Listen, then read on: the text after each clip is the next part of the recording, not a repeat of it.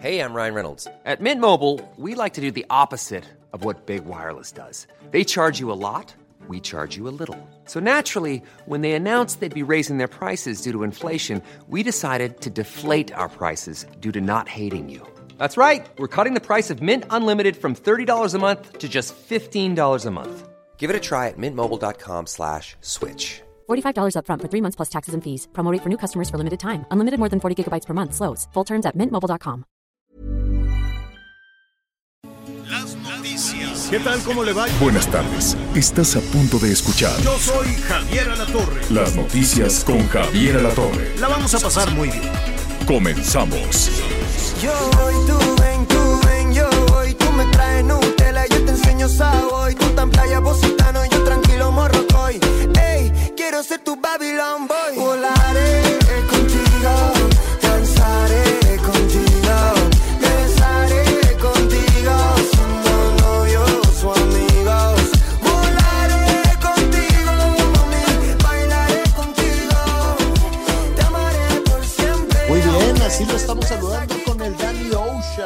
para iniciar la semana. Este reggaetonero que le va bien, ¿eh? Qué bárbaro, le va muy, muy bien, trabaja mucho. Es, además de cantante, pues es, es productor, es venezolano, pero bueno, no sabe. Dice todos aquellos países que estén este, apoyando al, al régimen eh, de Maduro, para nada, no me voy a presentar. Pero pues eso está muy raro porque este, pues se va a presentar aquí en, México y pues entonces habrá que avisarle a Danny Ocean, oye, este, México defiende muchísimo a Venezuela en todos lados y acuérdense que si no van, que si no va a Venezuela yo no voy a la cumbre, etcétera, etcétera. Pero bueno, eh, pues eh, el, negocio es el negocio, ¿no? Entonces se va a presentar, creo que ya sold out, ya no hay boletos, Anita, ya no hay boletos, Miguelón, para ir a ver al reggaetonero en, en la Ciudad de México. Pero bueno, así lo saludamos con muchísimo gusto desde la capital de la República, que está bonita, nubladona, ¿no? Con unos líos para moverse, que no sabe usted, con eso de que le van a dar mantenimiento a la línea 1 del metro. Bueno, pues se armó la de Dios es grande, porque la gente apenas está familiarizando con un asunto que va a estar cerrado casi, pues casi un año, calculo. Dicen que ocho meses, pero ya ve que todas las obras siempre se tardan mucho, entonces pues vamos viendo.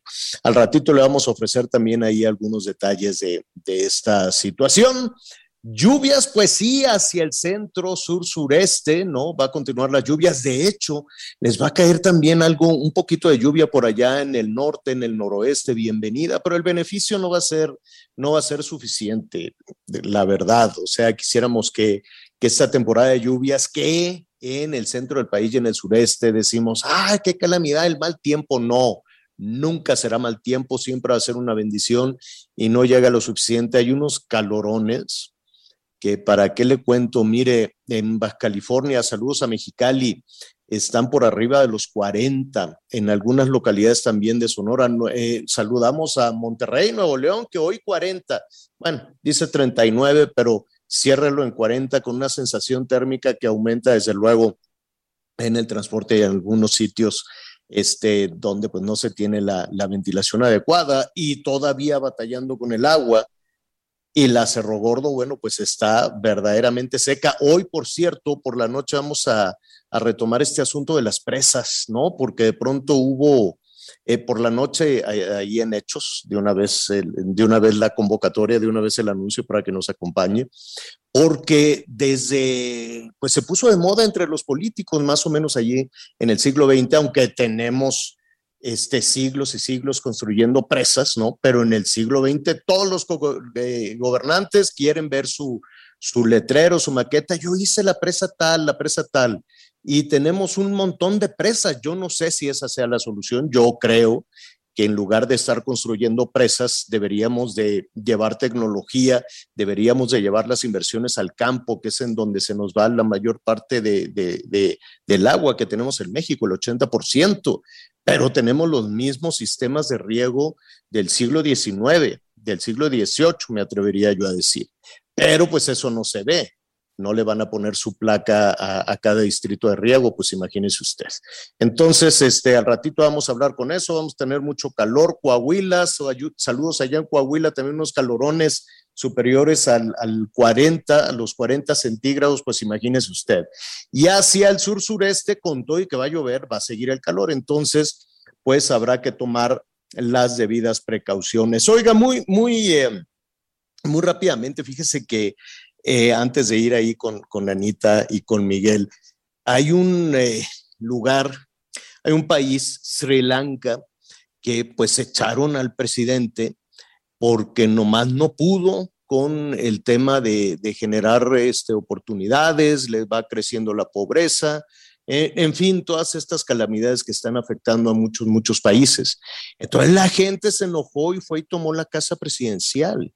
Y hoy por la mañana estaba viendo las imágenes porque siguen ahí. Ya van a tener elecciones para el día 20 de, este, de este mes, pero mientras tanto, pues todos se meten a la alberca porque también es un calorón. El presidente huyó, se dio la nalgada y dijo, pues yo ya me voy, ahí háganse bolas ustedes. Y este, y, pues tomaron el gimnasio, tenían un gimnasio no muy grande, pero pues imagínense todo Colombo, ¿no? Todo Sri Lanka, pues todos van un poco con la curiosidad y me acordé de los pinos, me acordé de, de, de cuando pues se abrieron las puertas de los pinos, nada más que era el puro cascarón para nuestros amigos en el resto del país que no conocen los pinos, pues está bien feo. No hay nada. Son como oficinas de gobierno y usted ya sabe que aunque sean gobiernos ricos o gobiernos pobres, lo que sea, en, no se destacan por tener este pues oficinas, no, todas son de cartón piedra, muy feas y, y abandonadas. Entonces, en realidad, pues yo quiero suponer que la casa donde vivía Peña Nieto, este, Fox vivió en unos departamentitos, pues los tenían este, con el mobiliario, los cuadros y eso. Y bien, que, conocí, yo conocí poquito de la casa de Peña Nieto, nada más una vez ahí que les hice unas entrevistas, ya no tenían mucho. Luego conocí em, la, la, cabaña de los de Martita y de Vicente, que pues sí, estaba bien, ¿no? conocí también en el rancho allá en Guanajuato, pero ahora Los Pinos, pues un cascarón ahí muy, muy feo, donde pues digo, nunca, nunca fue bonito. Pero me acordé, ¿no? Cómo entraba la gente. También me tocó en Bagdad la, entrar al, al, al Palacio de Saddam, que ese sí era una cosa de muy mal gusto, pero mucho dorado, mucho oro. Entonces la gente se, se metía y así era una oscuridad y pues yo pues, nada más no, no, no hablaba para medio mezclarme entre todos los iraquíes, ¿no? Dije, no, no vaya a ser que... Y entonces grabé, grabé, no sé dónde quedó ese material, lo voy a buscar, lo voy a volver a, repasar. Entonces se llevaron, bueno, ¿qué quiere? Los excusados, lo, todo cuando cayó Saddam eran unos saqueos y saqueos y saqueos, y entre otras cosas, pues la casa de Saddam, y entonces la gente se llevaba los platos, los tenedores, lo que fuera, lo que fuera en, en ese saqueo. Pues me, me, acordé por lo que está sucediendo en este momento en Sri Lanka, con la casa del presidente que se fue, eh, lo que pasó en Los Pinos, en la Ciudad de México, y bueno, pues lo que pasó también allá con, con Saddam. Ojalá y con esas tomas de, de las casas y que me voy a llevar los platos y me llevo lo que sea, porque la gente se va llevando todo. Ojalá con eso se pudiera solucionar la pobreza.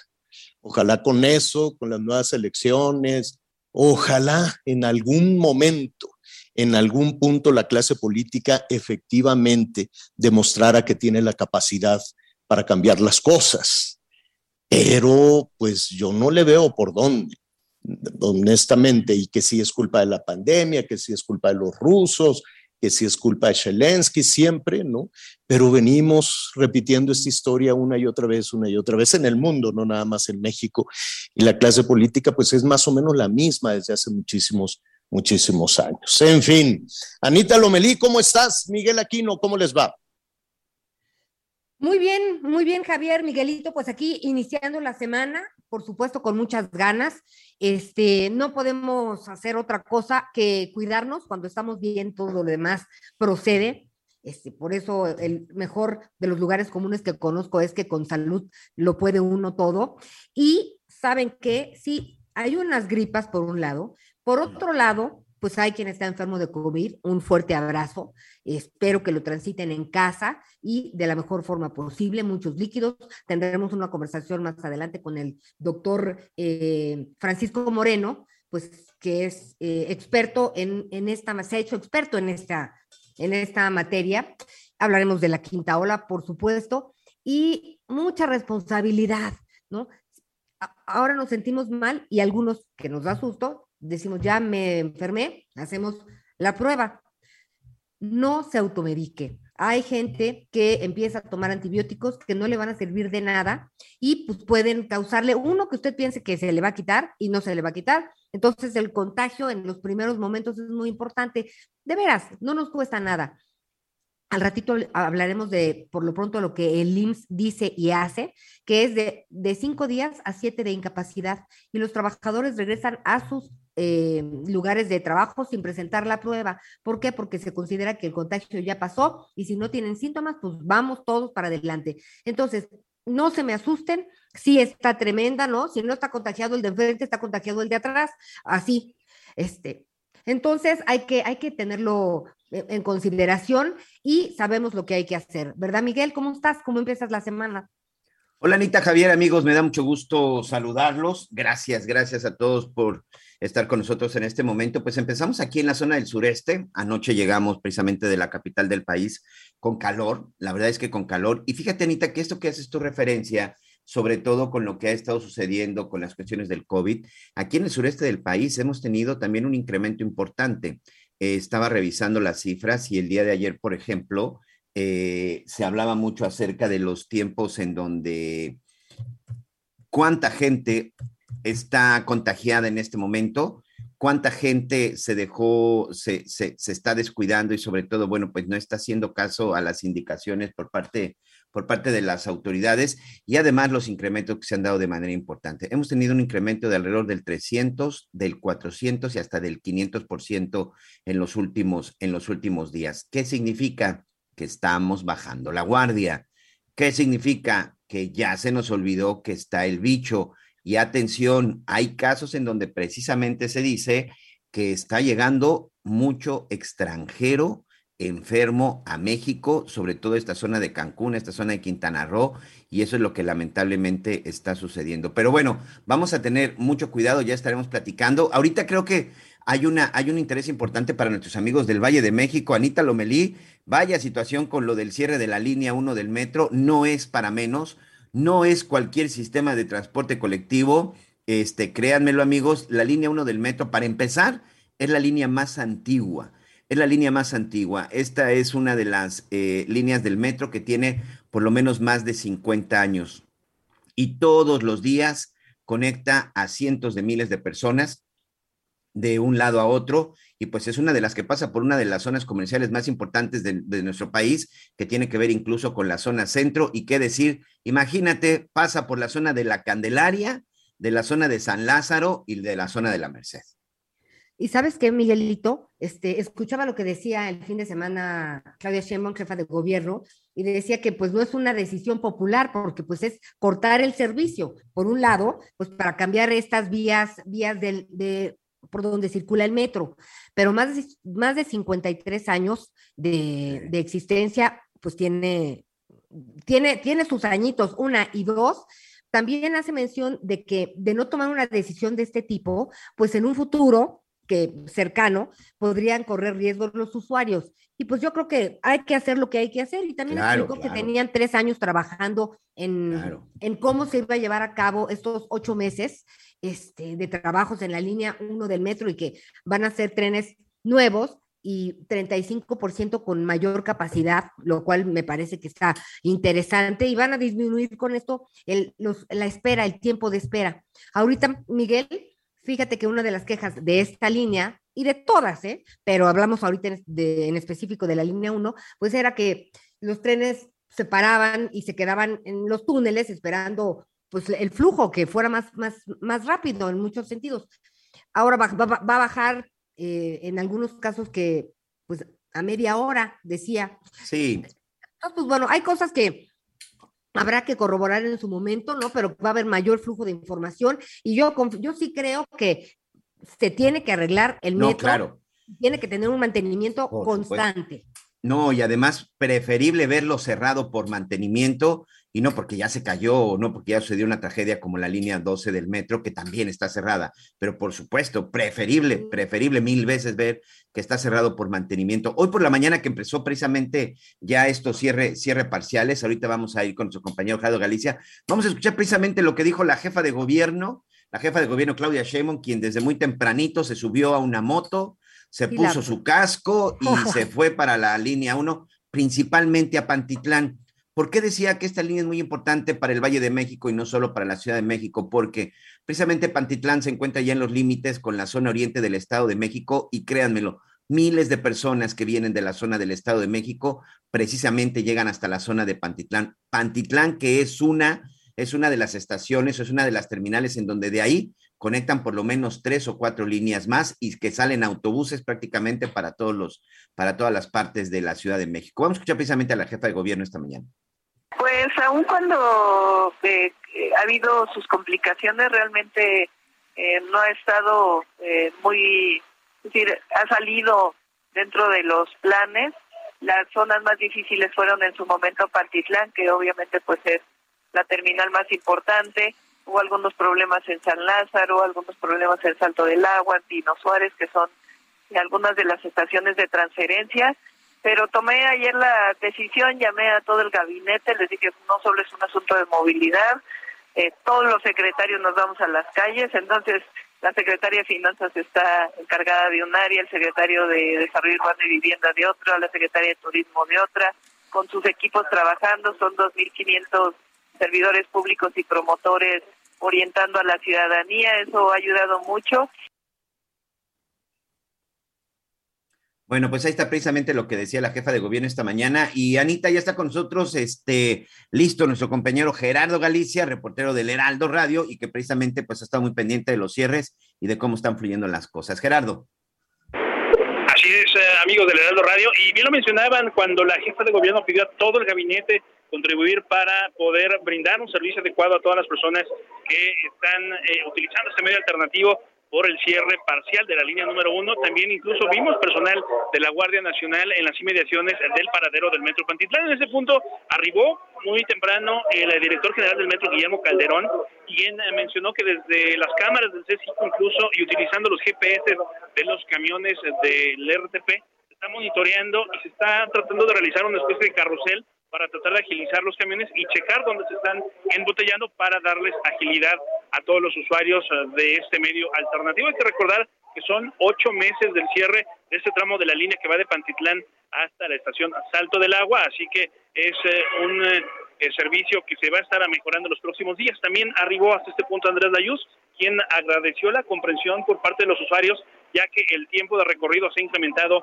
de manera eh, muy significativa. Hablamos de que usualmente los usuarios del sistema de transporte colectivo metro hacían un recorrido cercano a los eh, 30 minutos y ahora con eh, utilizando el camión del transporte público, los RTP, este tiempo se ha incrementado hasta 50 o 55 minutos, así que lo que mencionaba Andrés Dayuz hasta hace algunos momentos que arribó al paradero del Metro Pantitlán era agradecer la comprensión por parte de los usuarios. Y lo que vemos en estos momentos es que el servicio se está brindando de manera muy ágil. Cada minuto o cada minuto y medio están saliendo camiones de la RTP, incluso cuando se tiene reporte de que hay una estación con aglomeración, salen desde este lugar camiones eh, completamente vacíos y van directo a esas estaciones para tratar de brindar un servicio adecuado a las personas que se han visto afectadas por estas obras de remodelación en la línea número uno, que usualmente eh, tras, traslada a cerca de 500 mil personas todos los días. Y por lo pronto, el reporte.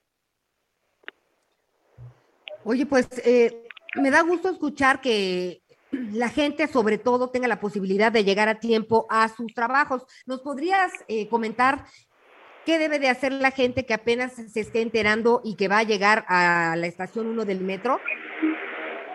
Sí, Anita. Fíjate que los que han batallado más son todas las personas que llegan en, en camionetas del transporte público, sobre todo de la zona de Chimalhuacán y Nezahualcóyotl. Cuando lleguen al paradero hay que buscar el andén A en este paradero. Para mayor referencia está muy cercano al eje 1 norte, ya muy cerca también de eh, hacia la zona de la terminal número 12 del Aeropuerto Internacional de la Ciudad de México. Es justo en el andén A donde van a encontrar esta estación provisional de camiones de la RTP.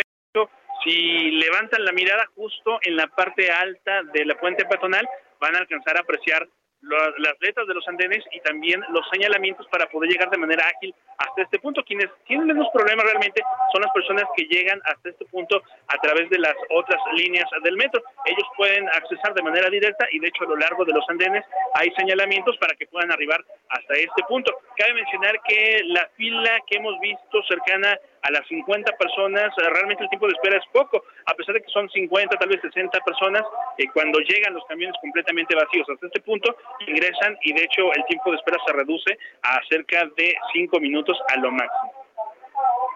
Bueno, mira, suena bien, nada más está, estábamos viendo imágenes, de la línea, pues ya decíamos, de, la estación Pantitlán de la línea 9. Es que, según entendí, la línea 5 y la línea 9 iban son paralelas a la línea 1 en algunos tramos, entonces pues por supuesto que se retacaron de gente y se ve que van caminando, pero así todos pegaditos, pegaditos, pegaditos. Recuerde que todos con provocas, al menos en lo que se ha visto en redes sociales. Y eh, mientras fluya, mientras haya este flujo, ¿no? Mientras no se queden estancados, me parece que la cosa puede eh, irse solucionando de mejor forma, ¿no? A lo mejor hay que reforzar, eh, no sé si con transporte, con otros eh, autobuses, yo creo que eso lo van a evaluar por la tarde o en estos momentos deben de estar viendo cómo hacerlo mejor.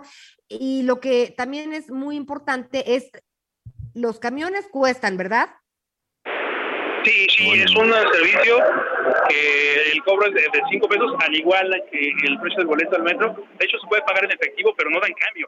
Así que de preferencia hay que traer los 5 pesos de manera exacta o bien con su tarjeta de movilidad la pueden pasar sin mayor problema. Y mencionabas de las otras opciones, si van a partir del paradero del metro Pantitlán, podrían utilizar la línea número 2 del trolebús. Esta los lleva hasta el paradero Chapultepec o también la línea 4 del Metrobús que pasa por la zona de la Avenida Hidalgo, ya muy cerca del Paso de la Reforma y podría convertirse en otra opción para nuestros amigos que laboran o tienen que llegar a la zona centro de la capital. Bueno, pues tenemos ahí la información, eh, vamos a estar muy pendientes oye, de lo Oye, Anita, perdón, antes de despedir, eh, recuérdanos estos cierres porque si no me equivoco, Gerardo, van a ser este parciales, es decir, va a dejar de operar en un tramo y luego en otro tramo. ¿Cómo se definieron finalmente cuáles, cuáles estaciones son las que serán cerradas? Sí, son, va, por fases, son dos fases. La primera es esta, a partir de este momento y hasta ocho meses más adelante, de hecho será hasta el 2023, cuando se reabra este tramo que va de Pantitlán hasta la estación Salto del Agua. Por ello, todos los camiones eh, de la RTP que están brindando este servicio alternativo llegan hasta Valderas y en Valderas nuevamente pueden ingresar los usuarios a la línea número uno para continuar con su trayecto hacia la estación observatorio. Y ya una vez que se termine con esta primera fase, se estaría eh, realizando la, fase número dos que comprende el resto de las estaciones y esto ya estaría ocurriendo hasta marzo del 2023. Anita. Bueno, pues van a ser, este, para algunos se les hará unos largos meses, Miguelito, pero es necesario, urgente y vamos a estar también muy de la mano para ver que, que no se baje la guardia tampoco en todos estos recorridos que se están apuntalando con el trolebús. Este, y algo también muy importante que vale la pena destacar. En los centros de trabajo, ahorita es un descontrol y seguramente va a haber muchas personas que llegaron o lleguen tarde. Vamos a tratar de, de ser, me parece que vale la pena ser un poco laxos esta, pues estos primeros días eh, en los centros de trabajo, Miguel, porque sí, por mucho que entiendas la información, no sabes cuánto te vas a tardar. Entonces, si calculas una, dos horas, tres horas, eh, seguro tienes alguna modificación. Así que vale la pena eh, ponernos en los zapatos de, de, todas estas personas que están batallando para llegar a su trabajo y darles la oportunidad de que ajusten sus tiempos, ¿no lo crees? Sí, sin duda. Muchas gracias, Gerardo. Vamos a estar muy pendientes. Gracias, Gerardo. Gusto. Excelente día. Sí, tienes toda la razón, Anita. Y mira, la verdad es que yo les voy a hacer una recomendación a nuestros amigos. Tomen sus previsiones. Evidentemente, la movilidad que te puede dar un camión de la RTP jamás se va a comparar la, con la del servicio de transporte colectivo metro. Hay que aguantar y tener paciencia. Es necesario y sobre todo por su seguridad. Yo les recomendaría tomar previsiones. Si es necesario, cambien de ruta porque también al final, ¿cuántos autobuses necesitas para mover lo que movía un vagón del metro? Si quieres, lo platicamos regresando de la pausa. Volaré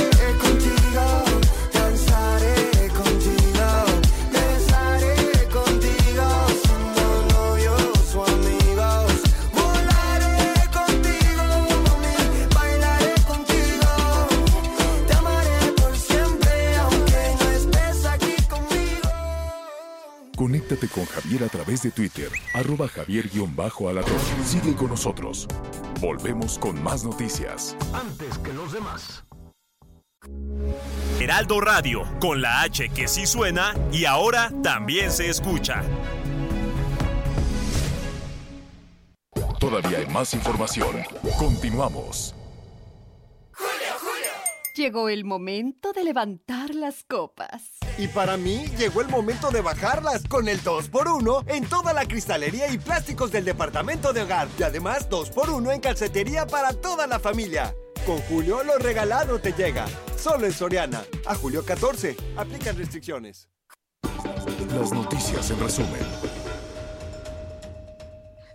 El despacho del abogado Teófilo Benítez, que representa a 13 víctimas del colapso de la línea 12, dio a conocer que la Fiscalía Capitalina decidió no llamar a declarar a Florencia Serranía, exdirectora del Metro de la Ciudad de México. El ministerio publicó que, eh, pues, además, indicó que esto podría violar los derechos humanos de la exfuncionaria.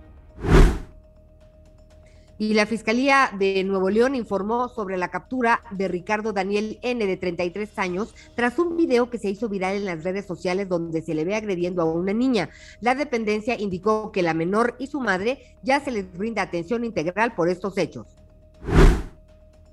La Secretaría de Salud de Colima informó que se registró el primer caso de viruela del mono en una mujer de 45 años que inició con síntomas luego de tener contacto con una persona proveniente de Jalisco y con otra que viajó a Estados Unidos. La paciente evoluciona favorablemente y de manera ambulatoria.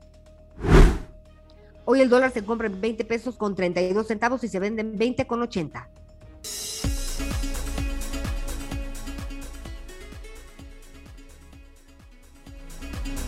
Muy bien, Anita, pues estamos ahí, estamos ahí de regreso, estamos ahí de regreso con más información. Oye, y ya platicábamos lo del servicio de transporte colectivo. En verdad, el esfuerzo, el esfuerzo que se está haciendo es un esfuerzo importante, pero yo creo que una de las claves y una de las situaciones que va a ayudar, insisto, la cantidad de camiones de la RTP que en determinado momento se puedan meter jamás van a poder sustituir lo que realmente movían todos los días los vagones del metro. Entonces, si usted no quiere que tener mayores problemas, yo le recomiendo que por lo menos en esta época cambie de ruta. ¿Sabes? En una ocasión en donde ya lo vivimos, en la zona de Avenida Lameco Tulyehualco o Avenida Tláhuac, cuando en la época de del jefe de gobierno Miguel Ángel Mancera se había cerrado también parte de la línea 12 por obras de mantenimiento y la verdad es que es que todo eso nada más provocaba mayor caos, pero a medida de que la gente se fue adaptando y empezó a buscar varias rutas, créanme lo que al final hasta les va hasta les va a beneficiar porque no van a pasar tanto tiempo en el transporte. Vamos a poner nuestro granito de arena, literal, Anita literal Miguel Aquino. Y pues bueno, eh, en redes sociales del metro hay un número, varios números que tienen que ver con la atención telefónica para orientar en caso de, de, de dudas en las rutas y si usted quiere prever algún recorrido por esta, por esta zona, pues es 55 46 07 14 41. 55 46 07 14 41. Sabemos que muchas personas dependen del metro para llegar a sus destinos. Entonces, sí es importante que se apoye en la información para que sufra lo menos posible, Miguel. Así es, y ya que estamos en estos temas de transporte, vamos hasta la zona de Tehuantepec. Porque la Secretaría de Infraestructura, Comunicación y Transporte, pues presentó un avance, un avance ya importante de lo que es la autopista Mitla-Tehuantepec de 169 kilómetros. Y bueno, pues ya se está poniendo, se está poniendo en operación. Se llevó a cabo un recorrido, por supuesto que también es un proyecto importante. La verdad es que todo lo que tiene que ver con vías de comunicación, todo lo que tiene que ver con movilidad, son de esos proyectos importantes que sí, son muy latos cuando se llevan a cabo, pero que pueden traer muchos beneficios y sobre todo, bueno, para todos nuestros amigos en la zona de Oaxaca, mucha atención. Vamos a escuchar precisamente un reportaje, un recorrido que hizo nuestro compañero de Heraldo Media Group, Everardo Martínez. La Secretaría de Infraestructura, Comunicaciones y Transportes, la CICT, alcanzó un avance de 64.5% en la autopista Mitla-Tehuantepec de 169 kilómetros y cada vez aproxima su puesta en operación. La dependencia puso en operación en junio pasado el subtramo 5 que va de los entronques de Ayutla a Tepustepec, pero para esto se enfrentaron retos técnicos por los sismos de 2017, de acuerdo con Silvio Aguirre, representante de la CICT en la autopista. El otro reto que nos tocó vivir es la adecuación a los proyectos por la cuestión sísmica que se cambió de la zona C a la D, el cual corresponde a cambiar este, apoyos, cambiar juntas y, los topes antisísmicos. En algunos casos se le está colocando este, la, la, fibra de carbono a las columnas para dar una mayor resistencia a la estructura. Esta vereda tiene 13 años en construcción, pero ahora se está avanzando en su puesta en marcha, pues también se están resolviendo los problemas sociales que son los principales obstáculos. Es bastante el avance que se ha tenido por parte de, en esta nueva etapa. Ha sido bastante el apoyo de las diferentes dependencias, eh, de las áreas del gobierno federal y estatal, porque ha evolucionado pues las peticiones de las comunidades ha sido cada vez más exigente, ha sido más radicales, pero a través de ese, ese esfuerzo, pues sí hemos avanzado. Las cifras de la dependencia apuntan a que se han generado cerca de 7.000 empleos con esta autopista comercial y se habrán de beneficiar a más de 152.000 habitantes. En los siguientes meses se espera que la dependencia ponga en operación otros tramos y finalmente que se concluya a finales de 2023 para conectar la capital de Oaxaca con otro proyecto prioritario, el corredor interoceánico del Istmo de Tehuantepec. Para el Heraldo Media Group, Everardo Martínez. Bueno, pues eh, ya tenemos esta información. Y Miguel, platicábamos hace un momentito de todas las personas que están enfermas, nuestro apoyo, estamos para las dudas, estamos para acompañarnos. Y por eso es tan importante la información. En redes sociales estábamos eh, leyendo y eh, pues el doctor Francisco Moreno ha sido una, una, guía, ¿no? una luz en este tema de, de más eh, preguntas que respuestas. Él es médico internista de infectología e infectólogo. Y pues hoy vamos a hablar de esta subvariante COVID-19. Nos da siempre mucho gusto saludarte, doctor Francisco Moreno. ¿Cómo estás? Gracias, el gusto es mío y un gusto saludar a tu auditorio. Eh, platícanos en qué vamos de COVID-19. La quinta ola tiene que ver con esta subvariante COVID-19. Discúlpame, yo ya me perdí entre las variantes, el Omicron, contagiosos, no contagiosos, cinco días, siete días. ¿En qué estamos, doctor? Mira, realmente ha habido cinco variantes de preocupación, alfa, beta, gamma, delta y Omicron. Y de esta Omicron, que fue la, que, la última que hemos tenido, eh, que surgió en noviembre del año pasado, han surgido subvariantes, que quiere decir eh, virus muy similares al eh, Omicron, pero que tienen ciertas diferencias que no lo hacen otra variante, pero que sí lo hacen un poco diferente y por eso se le ha llamado subvariantes. ¿Qué característica tienen estas subvariantes que son tan importantes que escapan a la inmunidad? Es decir, si ya te dio COVID, te puede volver a dar COVID por estas subvariantes y eso ha provocado un número muy alto de nuevos casos que se ha reflejado en esta quinta ola. Eh, que sea la quinta ola, eh, pues estamos sorprendidos del número de contagios, doctor. Y tenemos el tema de la gripa a la que estábamos acostumbrados, ¿no? De los gripones, por así decirlo, y también eh, el tema de la influenza. Entonces, entre esta información del COVID y estas dos cosas que, te comento, otros dos temas, ¿podrías, pues, explicarnos cómo nos conducimos porque bueno. Eh, ya, mira, yo he escuchado que ya no necesitas hacerte la prueba para regresar al trabajo, también que ya puedo ir porque no, ya, ya pasaron los días de contagio. O sea, digo, ¿así le calculamos al ojo de buen cubero o qué sugieres? No, mira, lo que eh, está bien determinado es uno. Ahorita pues, no es una época de infecciones respiratorias. La influenza y otros virus respiratorios habitualmente ocurren en los meses de invierno. Eh, y ahorita estamos en pleno verano. Entonces, si tienes ahorita un cuadro gripal, tienes COVID hasta que no se demuestre lo contrario. Lo mejor es estar seguro que tienes COVID, porque si te aíslas sin saber que lo tienes y luego tienes otro síntoma en dos semanas, no vas a saber qué pasó. Entonces, hazte una prueba. Si la prueba de antígeno sale positiva, tienes COVID. Si no sale positiva y estuviste en contacto con alguien que tuvo COVID, hazte una PCR. ¿Por qué? Porque la prueba rápida, la prueba de antígeno, no es tan fidedigna como la PCR, pero pues es más barata, más sencilla, más rápida, la puedes usar como una alternativa. Segundo, si tienes la prueba positiva o empezaste con síntomas, cuenta 10 días a partir de ese día y entonces ya puedes salir sin necesidad de prueba. Las pruebas pueden salir falsamente positivas como seguimiento porque son fragmentos virales pero ya no contagias.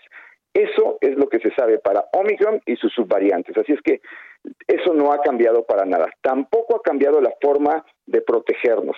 Siguen siendo las mismas medidas preventivas, el uso de la mascarilla sobre todo en espacios cerrados, mantener los espacios bien ventilados, evitar ir a aglomeraciones, mantener distancia y lavado de manos. Eso no cambia. Entonces, lo que ha cambiado es que el virus pues se ha hecho mucho más contagioso y por eso pues hay más contagios en la población general.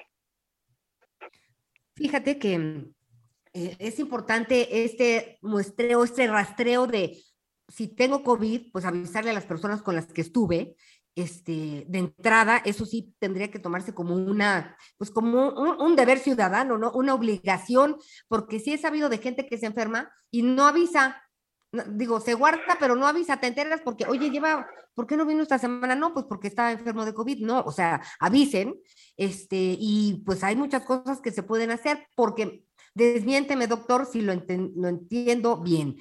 Hay personas que son asintomáticas por un lado, por otro lado hay personas que se contagian y eh, pues transitan el periodo de estos cinco días a diez días en casa, más que algunos con fiebre, otros con menos fiebre, pero en casa, que es muy importante. Pero todavía hay personas que debido a COVID-19 llegan al hospital y son intubados. Así es, todavía hay desafortunadamente un grupo pequeño, cada vez menos, pero de gente que eh, por alguna cuestión en su sistema de defensas tienen alguna otra enfermedad, eh, no hicieron buenos anticuerpos, ya sea para infecciones anteriores o para eh, la vacuna, y entonces tienen una mala evolución. Sigue habiendo eh, pacientes que llegan al hospital y ahora mientras más enfermos tienes, ese porcentaje, aunque sea muy chiquito, va a representar un número mayor de pacientes. Y recuerden que no tenemos la misma capacidad hospitalaria para pacientes con COVID. ¿Por qué? Porque ya la, esa famosa reconversión hospitalaria ya terminó. Entonces hay que cuidarnos porque va a haber gente que no la va a pasar bien. Ahora, Sí, lo que comentas es muy importante. Es una enfermedad de solidaridad. Uso cubrebocas para cuidarme a mí, sí, pero también para cuidar al que, al que está enfrente de mí. Me enfermo y tengo COVID, avísale a los que estuviste en contacto tres días antes de que tu prueba haya salido positiva. ¿Por qué? Porque ellos pueden ser asintomáticos y pueden estar dispersando la enfermedad o puede que alguno de ellos no tenga una buena evolución. Sí, también no uses cinco vacunas tú porque le quitas vacunas a alguien que todavía no la recibe. Todas esas son medidas solidarias para que la sociedad en su conjunto se cuide. Si uno se cuida, cuida a los demás.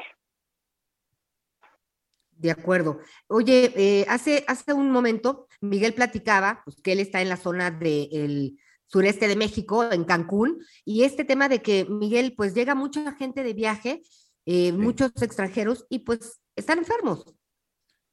Sí, así es, doctor Moreno, me da mucho gusto saludarlo. Sí, se han reportado muchos en muchos hoteles. En, fíjate que antes, incluso cuando se detectaba, pues literalmente se le aislaban. Ahora, bueno, pues si decide esta persona aislarse, pues ahí se quedan. Se han presentado estos casos y evidentemente con esto, aquí tenemos ya un incremento de contagios. Llegamos a tener contagios de, dos o de tres personas al día y hoy regresamos a los 300, 400 diarios. Parece que de repente esas flexibilidades también en el extranjero nos están afectando, doctor.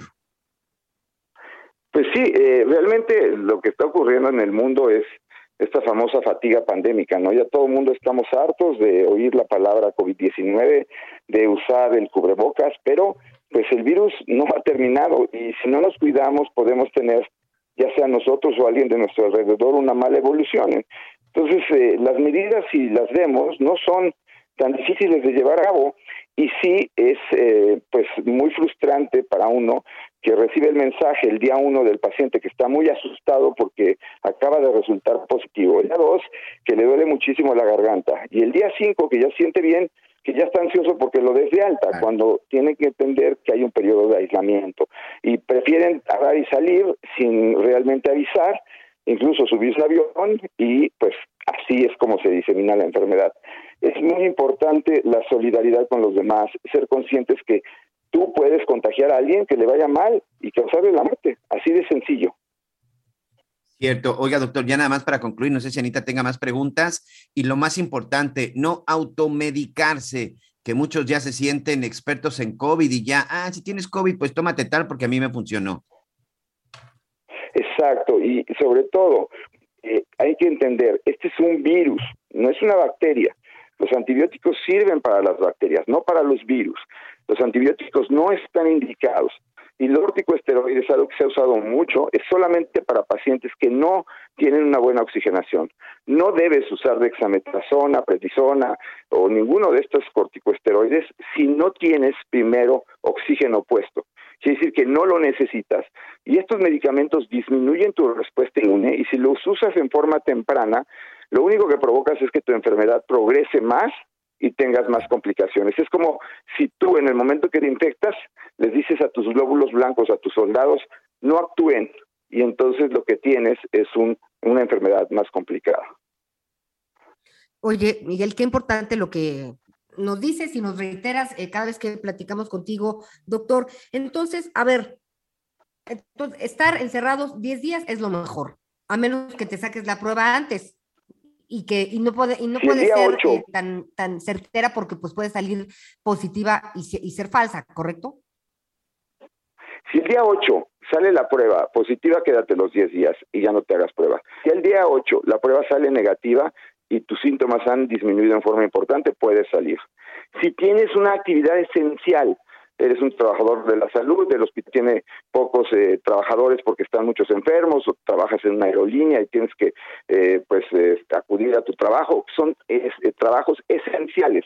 Ahí lo que se hace es empezar a hacer pruebas desde el día 5, pero lo ideal es, si no tienes un trabajo esencial, cuida a tus compañeros de trabajo, cuida a tu familia, cuídate a ti mismo y no salgas hasta el día 10. De acuerdo, doctor Moreno, pues estaremos platicando contigo eh, pues de este y de otros temas, ¿no? Por lo pronto nos quedamos con esta información y no es más que reiterar que debemos de, de seguir cuidándonos y no bajar la guardia por mucha fatiga, fatiga pandémica que tenemos todos, este, ni modo, ¿no? Es, es lo que hay eh, y la sobrellevaremos de mejor manera con todo, esto, con todo esto que ya sabemos, con esta información. Así que estaremos pendientes, doctor. Muchísimas gracias siempre. Así es, esto es lo que nos tocó vivir y hay que seguirnos cuidando.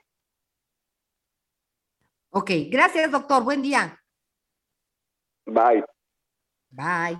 Yo les recomiendo, yo les recomiendo mucho que sigan en sus redes sociales al doctor Moreno. Este, hay de repente hay unos hilos que abre con información. Doctor Francisco Moreno Sánchez, lo encuentran como doctor Paco Moreno 1. Síganlo, créanmelo, es una eminencia, es una persona, es de los que sí saben del tema y de los que sí hay que hacerles caso sobre todo de lo que está sucediendo. Oye, Anita, antes de Oye, nada más antes de, para no terminar del COVID, un segundito, Miguelito, esto de que lanzaron, y ya lo habíamos comentado, pero usted es pendiente porque le puede ayudar en el índice del permiso COVID 4.0 para otorgar incapacidades temporales a trabajadores contagiados. Y pues con esto se facilita a todas las personas que están eh, eh, afiliados al Seguro Social que tramiten su incapacidad por contagio y permite reducir, además de las cadenas de contagio, también puede eh, organizar el tema económico. Para tramitarlo no es necesario realizarse una prueba de COVID-19 y los trabajadores recibirán un subsidio del 60% del salario registrado. Vamos a buscar al, experto en la materia en este tema, pero considérelo si usted está enfermo porque puede ser una ayuda importante. ¿Qué decías, Miguelito? ¿Cuál es el contacto? ¿Cuál es la página? Pues la página es la del IMSS, la del Seguro ah, Social. Sí, sí, sí, es www.ims.gov.mx y ahí está el apartado de permisos COVID. Muy bien. Oye, Anita, eh, me han estado llegando varios mensajes a través de mis redes sociales. Muchas gracias a nuestros amigos. Nos dicen que, bueno, pues un problema ahí con el suministro de energía eléctrica. Ya son 12 horas que en privadas del Valle del municipio de Huehuetoque, en el Estado de México, se quedaron sin energía eléctrica y no saben a dónde recurrir. porque bueno, hasta el momento la Comisión Federal de Electricidad no se ha presentado y esto ya está generando, pues evidentemente, un conflicto Huehuetoca, pues que es uno de los 120, 125 municipios del estado de México, si no me equivoco, está más hacia la zona del norte, pero bueno, pues un saludo para todos nuestros amigos. Si es que, bueno, pues por ahí tienen un radio con pilas, porque vaya, pues que en este momento pues la energía no les está ayudando. Huehuetoca, por favor, gente de la Comisión Federal de Electricidad. Sí, exacto. Hace, no me acuerdo, un par de semanas con el tema de los huracanes y de, del apagón allá en el sureste, platicamos con, con Luis Bravo, el director de comunicación. Hay que, lo vamos a buscar pues para ver qué está pasando en este sentido.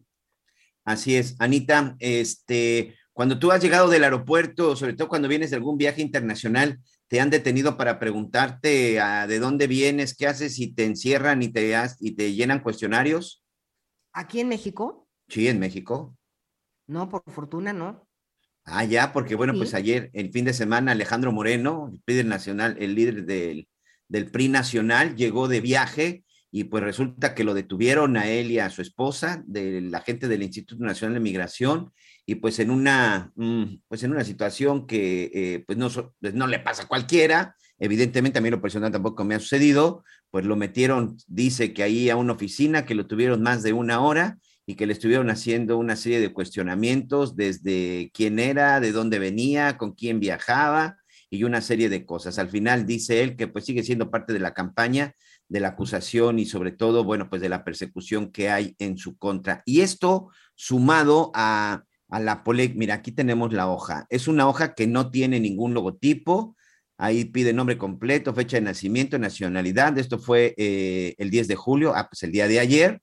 Ahí pone el nombre de su esposa porque le dicen que con quién viajaba, que si cuenta con, fíjate, que si cuenta con antecedentes penales, algún problema civil y familiar, dijo que no.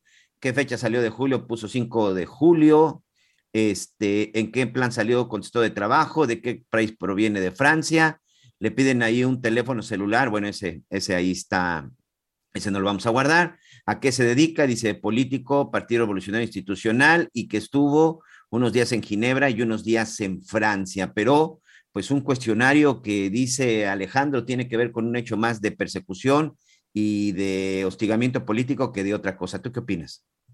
Mira, Miguel Aquino, eh, este, en el contexto de, lo que ha pasado con Alito Moreno, este, de pues, las filtraciones de los, de los audios del cateo en, en su casa en Campeche o en una de sus propiedades, este, yo pensaba, tenemos tantas leyes, Miguel, tantas leyes, tantos estudios, tantas estadísticas, análisis y números que van y vienen, pero luego, ¿no? Pues de repente se calientan en el asunto y ya pues tronamos el debido proceso y entonces por lo pronto parece en este instante así, este, señora, si está usted en el salón de belleza, si vamos en el transporte público, saludos ahí, pues digo, Alito Moreno podría parecer más víctima que, este, que responsable de, de lo que lo acusan. Entonces me parece que una, una, una pena que no estén claras las cosas, este, y pues por lo pronto, eh, yo no sé qué derecho tienen de parar a la gente así, o paran a todos, o nada más fue a él el único en todo, o sea, no. Entonces, Miguel, la verdad es que este, si es por una persecución política, pues el señor Ralito Moreno tiene toda la razón, ¿no? Si es conforme a derecho, pues entonces que también lo demuestren. Yo nada más pediría, de veras, que sí, este, ejerzan la ley, Mira, la verdad es que yo no sé si es inocente o es culpable, quiero aclarar, yo no soy priista, es más, yo soy apolítico, yo sinceramente con ningún partido. Déjate de ser priista o no, o sea. Con ningún partido. No, a lo que voy es a lo siguiente, Anita. Va a ser terrible que por una pifia, por un desconocimiento de la ley, o yo no sé si simple y sencillamente por un engaño, si Alito Moreno, si Alejandro Moreno es culpable y se robó todos los millones que dicen que se robó, que no sea castigado. Eso sí va a ser una vergüenza para el gobierno de México. ¿Y a qué me refiero? La forma en la que se ha estado llevando a cabo la investigación, o mejor dicho, las acusaciones, o todo lo que se le relaciona a Alejandro Moreno, ha sido error tras error tras error. Empecemos por todo lo que dice la gobernadora Laida Sansores, que en lugar de agarrar y presentar esas pruebas y entregarlas, las exhibe. Eso se llama efecto corruptor. La señora está dando a conocer información que son motivo de una investigación y no puede prejuzgar y no puede hacer señalamientos porque eso se llama efecto corruptor. Lo determinó la Suprema Corte de Justicia hace unos años con, el caso de la ¿eh? con el caso de la secuestradora Florence, eh, Florence Cassés. Y luego, el gobierno de la República, en donde incluso hoy el propio presidente Andrés Manuel López Obrador y dijo, fue un error, un gravísimo error, que en una de las cuentas de oficiales del gobierno de la República pusieran una, un tuit que por cierto después borraron, pero perdón, señores, nadie les dijo que lo que se sube en las redes se queda en las redes. ¿Qué decía ese tuit? Por los posibles delitos de tráfico de influencias, desvío de fondos federales, lavado de dinero, enriquecimiento ilícito y fraude fiscal, la PGR inició una carpeta de investigación en contra de Alito Moreno, exgobernador de Campeche y actual líder nacional del PRI. Después lo borraron porque eso es falla en el debido proceso y sobre todo a la presunción de inocencia, Anita Lomé. Ay, bueno, pues vamos a hacer una pausa, ¿no? Ah, eh, justo en el momento en el que estoy viendo una, una, una foto de la señora Beatriz Gutiérrez Müller, que ya van en el avión rumbo a Washington, acompañando, ella acompaña al presidente. Hacemos una pausa y regresemos para platicar de esto. Buongiorno, principesa, amore mío, no te saco de la cabeza, estoy a mil. Ey, vuelva a mandar ping, Conéctate con Miguel Aquino a través de Twitter, arroba Miguel Aquino. Toda la información antes que los demás. Ya volvemos. Heraldo Radio, con la H que sí suena y ahora también se escucha. Todavía hay más información. Continuamos.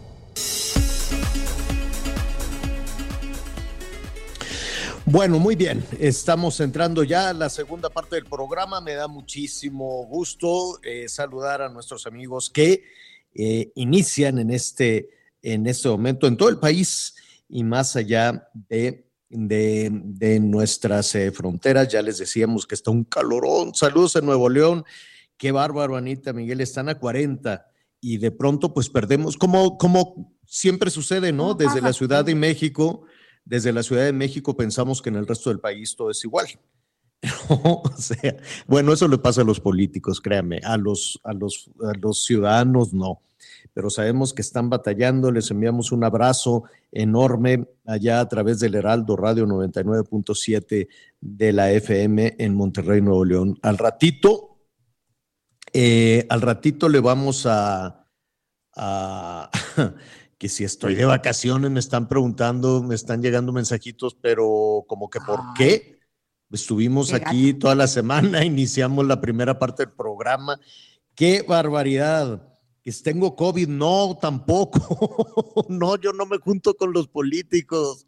Yo no voy a, a, todas estas cuestiones. Oiga, por cierto, al ratito, atención nuestros amigos allá en el Estado de México vamos a, retomar, pues hemos estado pendientes, ¿no? De, cómo está la rebambaramba electoral, cómo está la definición de las candidatas, de los candidatos ya Morena, ya se inscribieron todos aquellos eh, aspirantes, ¿no? Los que quieren ser eh, candidatos, los que quieren que se les tome en cuenta para las encuestas de, de Morena. Ellos le pusieron un nombre raro, pero pues es el registro de, de, aspirantes a la candidatura de Morena al gobierno del Estado de México. Le cambiaron el nombre para que el INE no les diga, pero en realidad sí es. Entonces vamos a estar revisando quién, eh, quiénes levantan la mano en, en eh, Morena, quiénes levantan la mano pues en el PAN, en el PRI, si van a ir en, eh, en em, ¿cómo se dice? Pues no es en una coalición, pero estarán integrados los partidos políticos de oposición o no, porque yo no sé, no sé si el PRI lleva mano para definir quién sería la candidata o el candidato de la alianza de PRI, PAN y PRD, o si en una de esas Enrique Vargas pues logra este, ya posicionarse no solo como candidato de Acción Nacional, que es, va muy claro en ese sentido, sino este, pues lograr también abanderar esa alianza. Veremos, el asunto está este, candente, está fuerte, porque es eh, la elección eh, junto con Coahuila que se tendrá el año entrante y ya desde ahorita se están calentando motores para todo. Es más, todos los días hay actos de campaña de las eh, corcholatas, ¿no? De quienes... Hiring for your small business? If you're not looking for professionals on LinkedIn, you're looking in the wrong place. That's like looking for your car keys in a fish tank. LinkedIn helps you hire professionals you can't find anywhere else, even those who aren't actively searching for a new job but might be open to the perfect role. In a given month, over 70% of LinkedIn users don't even visit other leading job sites. So start looking in the right place. With LinkedIn, you can hire professionals like a professional. Post your free job on linkedin.com slash people today. Quieren aspirar a la presidencia de la República. Uno considera que todavía falta, pero pues ya están. Por más que el INE les diga, no se puede, no hagas aquello, no, hambre, no, todo mundo anda ya con la marrana suelta y dicen, vámonos rápidamente, ¿no? Para ya, para ya competir o no, o, o, me equivoco, Anita, Miguel. No, Javier, la verdad es que de que es temprano, es tempranísimo, ¿eh? En este país para la política nunca es Que va adelante o atrás, olvídelo porque pues no tendrá nada que ver este, de entrada con lo que sucede en un año, que es cuando ya se podría hablar eh, en otro sentido de pues los candidatos, ¿no? Lo que sí es que para la oposición, Javier, eh, sí me parece que ellos sí tienen que correrle, porque pues para donde vayan, pero que le pisen, porque no vemos claro ni en la Ciudad de México, ni en el Estado de México, ni en el país, o sea, ni en la, para Pues es que, es que Morena se adelantó. Acuérdate, con el acto de Toluca, pues Morena se adelantó y, los otros andan como que, como que respetuosos del INE, dicen, no, es que nosotros sí queremos cumplir la ley. Pues apúrate, criatura, porque eh, en, pues esto de, respetar la ley. Como criaturas no van a llegar, Javier, así como tú dijiste. No, si no, si no, no van a, si no, no van a, alcanzar. Bueno, pues muy bien, al ratito vamos a platicar con Enrique Vargas, que pues él ha levantado la mano, veremos qué es lo que sucede, veremos eh, además cómo, cómo em, se están integrando todos los aspirantes de Morena, porque ellos ya hicieron el registro de aspirantes para las elecciones del Estado de México, pero se inscribieron muchos. Fíjate que yo nada más traía en el radar. 67, señor, para ser exacto. Fíjate. 67.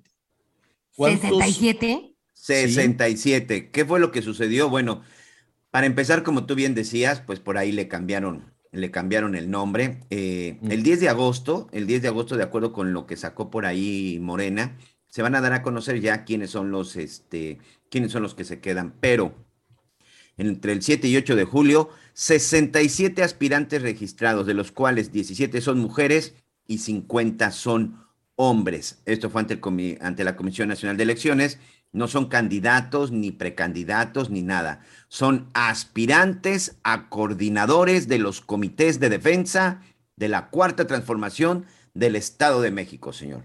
Algunos de los que sí, bueno, pues dieron a conocer que se habían registrado y que por supuesto que iban en busca de la candidatura está Fernando Vilchis, el presidente municipal de Catepec, Mariela Gutiérrez de Tecámac, el senador Higinio Martínez y el administrador de aduanas Horacio Duarte ellos sí hicieron ahí eh, pública su, público su registro y que además lo, lo vieron. Yo no lo tengo confirmado, no sé si Anita eh, por ahí tenga, este, no vi nada de la, de la mesa Delfina Gómez, la actual secretaria de Educación Público, quien fue este, presidenta municipal de Texcoco, la misma que acusaron de que pues les descontaba ahí a sus, a sus, este, a sus trabajadores, pues les descontaba ahí un porcentaje que iba directo al partido Morena. Ella sí no vi, no sé sí, sí se registró, pero son 67 aspirantes a la candidatura de Morena para el gobierno del Estado de México.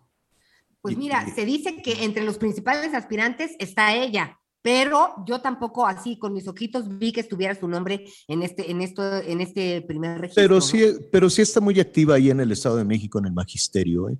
Sí, sí, la, vamos a invitar, desde luego, así como estamos este, platicando con Enrique Vargas, vamos a platicar también con las dos, porque el, PRI le apuesta que sean mujeres, con dos este, aspirantes visibles en el PRI, el, PAN, a ver también que eh, si Cepeda, si Cepeda dice que sí le quiere entrar o no, Cepeda tal vez por movimiento ciudadano, que Cepeda tiene muchísimo arrastre, me refiero a Juan Cepeda, y y eh, por, eh, además eh, creo, dicen, que se reunieron en la Ciudad de México, Enrique Vargas y Juan Cepeda, pues vamos a ver, ¿no? En fin, está caliente toda esa situación. Y este, pues ya lo estaremos eh, platicando en un momentito más. Ojalá así con esa efervescencia, con esa pasión con la que estos 67 de Morena, más los que se sumen del PRI, más los del PAN, más ojalá con esa pasión estuvieran atentos también a problemas tan serios como la inseguridad o la pobreza, ¿no? Porque concursar es bien bonito, es muy bonito y te puedes pasar mucho tiempo concursando y otra vez, y ahora yo quiero esto, y que tienes las alianzas, un río de dinero, porque las elecciones cuestan, o sea, cuestan, y si no, mira, también vamos a invitar a Monreal para lo del rap, ya escucharon el rap de Monreal. Sí. no, oye, pues por, lo menos, este, por lo menos, como no lo ¿eh? invitan, pues es que como no lo invitan a nada, como lo están dejando fuera, lo dejan fuera de las corcholatas. A ver, escuchemos un poquito. El progreso es mi objetivo y yo siempre soy su aliado. Yo sí soy de izquierda, pero ese no es mi respaldo. Lo es mi dedicación y el trabajo realizado. Aspirante desde abajo, la experiencia de mi lado. Diputado, senador, gobernante de mi estado. Soy maestro de la UNAM frente a un grupo de estudiantes. Les enseño del derecho y el país salga adelante. El futuro abanderado sin ser nunca mencionado. Que todos me... Ah, pues ahí está el ratito, el ratito. Lo vamos a invitar también porque sí lo han dejado, pues no lo invitan, no lo invitaron a Toluca, como que no lo quieren ahí, él se quiere meter a la competencia y dice, yo quiero entrar, yo quiero ser candidato con, este, con Morena, él quiere ser candidato a la presidencia, él quiere ser presidente de la República, pero compitiendo por Morena, nada más que no lo, no lo, no lo suben, lo vamos a invitar y le vamos a decir, bueno, pues ¿por qué no? Es, este, te tienen mala fe o o por qué ya no lo quieren subir a las corcholatas y entonces qué va a pasar, porque pues, sí tiene un bono político muy, muy, muy interesante. Ahora, quien ha sacado mucha ventaja de que no lo inviten a los bailes, de que no lo inviten a Toluca, de que no lo quieran tomar en cuenta, pues es él y está encontrando también esas otras rutas porque curiosamente todos los que fueron a Toluca con todas sus porras, sus divas, pancartas, bardas, todo lo que llevaron, este, pues lo rebasó por la derecha, ahora sí que por la izquierda, lo rebasó este Monreal a todos, ¿no?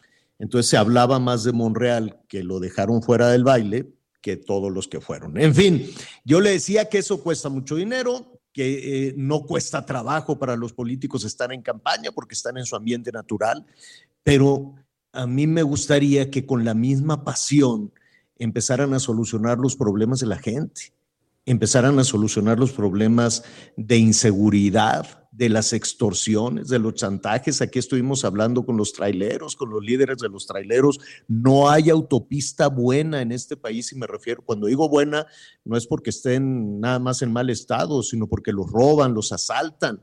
La inseguridad, las extorsiones de los comerciantes.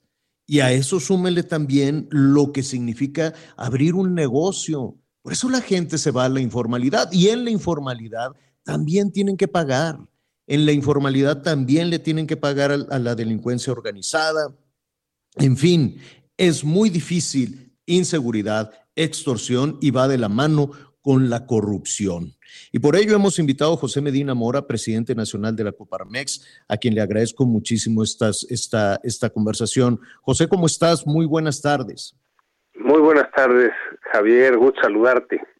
Oye, eh, pues seguimos con esta medición, eh, arrancamos, las administraciones siempre, siempre se arrancan, salvo, eh, se arrancan con, con, la propuesta de combatir a la corrupción, salvo aquella muy desafortunada sentencia del presidente Enrique Peña Nieto cuando decía que no hay nada que hacer ¿no? Bajó los brazos y dijo, así somos, es cultural, entonces se aguantan. Y después vino esta propuesta, el eje central de, luchar contra la corrupción.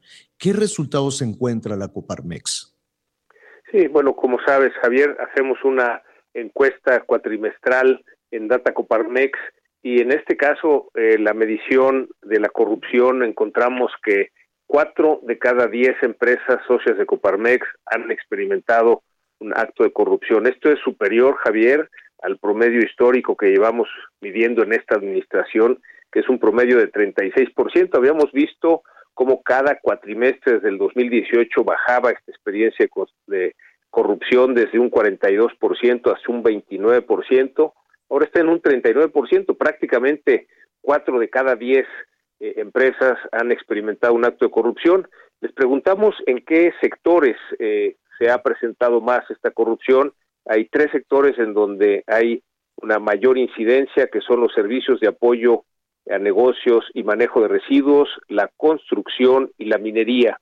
Eh, también esta medición la hacemos eh, por estados. Si bien es cierto, este 39%, Javier, es un promedio nacional, encontramos que hay estados en donde el porcentaje de experiencia de corrupción es mayor, y me refiero a Chiapas, Chiapas con un 61%, Quintana Roo 57%, igual que Nuevo León, y Guerrero 54. Por otro lado, estados en donde ha habido menos experiencia de corrupción, Baja California Sur con un 21, igual que Coahuila, y Nayarit con un 22, Guanajuato con un 25.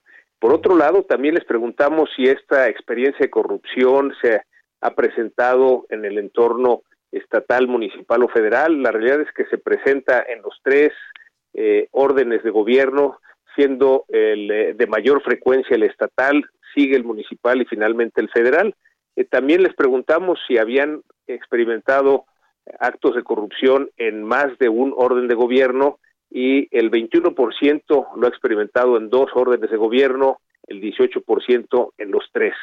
También cuando lo vemos desde el punto de vista de los tamaños de las empresas, estas experiencias de corrupción eh, le han tocado más a las empresas medianas y grandes eh, que a las micro y pequeñas empresas.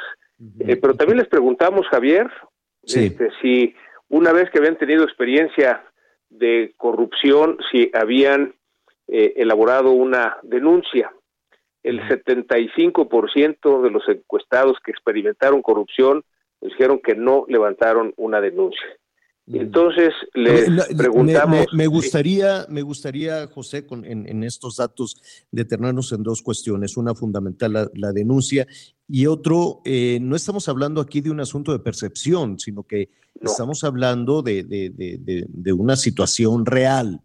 En que, de, ¿qué, qué, qué, mm, vaya, ¿qué les, eh, qué, qué sucede a este empresario? Que la otra cuestión que hay que definir es que cuando hablamos de empresario no necesariamente son estos grandes empresarios que generan miles de empleos, sino puede ser también el esfuerzo de alguien que tiene tres empleos, cuatro empleos y que trata de salir adelante eh, de manera formal y que se tiene que enfrentar a qué actos de corrupción, cuáles son los más habituales. Sí, qué, bueno que aclaras, Javier. Esto no es una experiencia, digo, no es eh, una percepción de actos de corrupción, sino realmente es experiencia de corrupción, es decir, empresas que realmente han experimentado estas acciones de corrupción y desde luego eh, desde la microempresa, estas empresas de 1 a 10 colaboradores, el 33% de estas empresas nos comentan que han experimentado un acto de corrupción. En el caso de pequeñas empresas de 11 a 50 colaboradores, el 40% de estas empresas han experimentado actos de corrupción. Y esto se presenta pues en trámites, en el caso de trámites municipales como licencias de establecimiento, licencias de construcción, eh, en el caso de, eh, de, las del orden de gobierno federal eh, se repite mucha, en muchas de las encuestas la, las citas en el SAT que como sabes Javier pues se han retrasado y entonces aparecen estas personas que venden estas citas y es un, un, acto de corrupción que se ha repetido con mucha frecuencia eh, en, esta encuesta, en esta encuesta que llevamos a cabo. Aquí hay algo eh, muy interesante, José, es decir, en la medida en que la empresa es más pequeña o tienen una primera experiencia como empresarios, es más alta la corrupción. De alguna manera les afecta mucho más, el costo es mayor porque estas empresas micro, sobre todo eh, uno a diez colaboradores, pues no tienen manera de estar operando. Eh, de por sí hay muchas regulaciones en el país, cuando adicionalmente a estas regulaciones se enfrentan a estas experiencias de corrupción en donde no hay una respuesta adecuada por parte de la autoridad, pues eh, esto ocasiona muchas veces, Javier, el que tengan que eh, cerrar operaciones porque ya no tienen manera de seguir operando en esas condiciones. Y además, eh, para entrar al tema de la denuncia, pues resulta paradójico ir a la policía a denunciar a la policía o ir a la autoridad a denunciar a algún, alguna oficina de la propia autoridad. Sí, de hecho, eh, cuando les preguntábamos que por qué no denunciaban, eh, pues sí, el 42% decía, pues es que cuando denunciamos no pasa nada, ¿no? Eh, aunque también, digamos, en general nos dicen es que no sirve denunciar, pero también hay un cierto miedo a represalias cuando denuncian, ¿no? Entonces, se ha preferido no denunciar y por otro lado nos dicen solo el 5% de las denuncias realizadas recibieron una sanción y por eso pues es algo que no, no se anima Una impunidad bárbara. Una impunidad, exactamente. Sí, una impunidad bárbara. Eh, finalmente, José, estamos platicando con José Medina Mora, el presidente nacional de la Coparmex. En muchas ocasiones podemos eh, eh, poner en el mismo cesto o tener una percepción de que la corrupción y las extorsiones son lo mismo. Es decir, me, me, me imagino que algunos empresarios, sobre todo quienes tienen, te decía, esa pequeña experiencia o tienen de uno a diez empleados, en fin, y no tienen mucha capacidad de, de, defenderse, pues sufren por un lado la corrupción y de inmediato la extorsión. Sí, digamos, hay otra, otra de las variables en esta encuesta de Data Coparmex con respecto a la creciente inseguridad, Javier, y, y ahí es donde se refleja.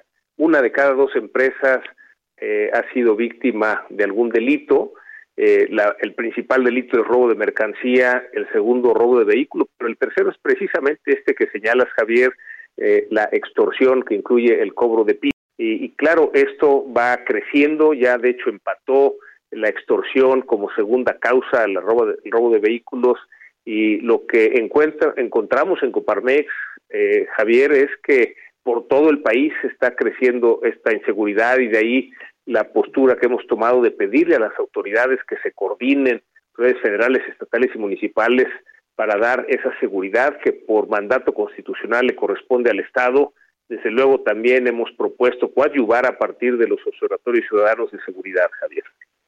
Un diagnóstico difícil, un diagnóstico pues muy doloroso, pero muy necesario, ¿no? Muy necesario porque por lo menos ahí está, ahí está la situación, ahí está el diagnóstico, Ahí están también las denuncias de la mano de la impunidad y ahí están los procesos, todos los días los procesos electorales en este país, que parecería que acabada la fiesta tienen que enfrentar esta situación y les gana la impunidad. Terrible, José, pero te agradecemos mucho y vamos a, leer, vamos a revisar con mucho mayor detalle este documento que este, arroja datos importantísimos, ¿no? Por lo menos para empezar con un diagnóstico. Luego, pues muchas gracias, Javier. Eh, un saludo para ti y para toda tu audiencia. Gracias. Es José Medina Mora con este diagnóstico del presidente nacional de la Coparmex. Gracias, José. Es, em, es terrible aquí. Aquí quisiéramos, desde luego, pues ver la otra cara, ¿no? La cara de las oportunidades, la, para, la cara de las empresas exitosas, la, la, conocer las historias de los emprendedores que pueden que pueden avanzar, que salen adelante, que están generando los empleos, las oportunidades, pero eh, parecería, que, parecería que es un insulto ser, un emprendedor.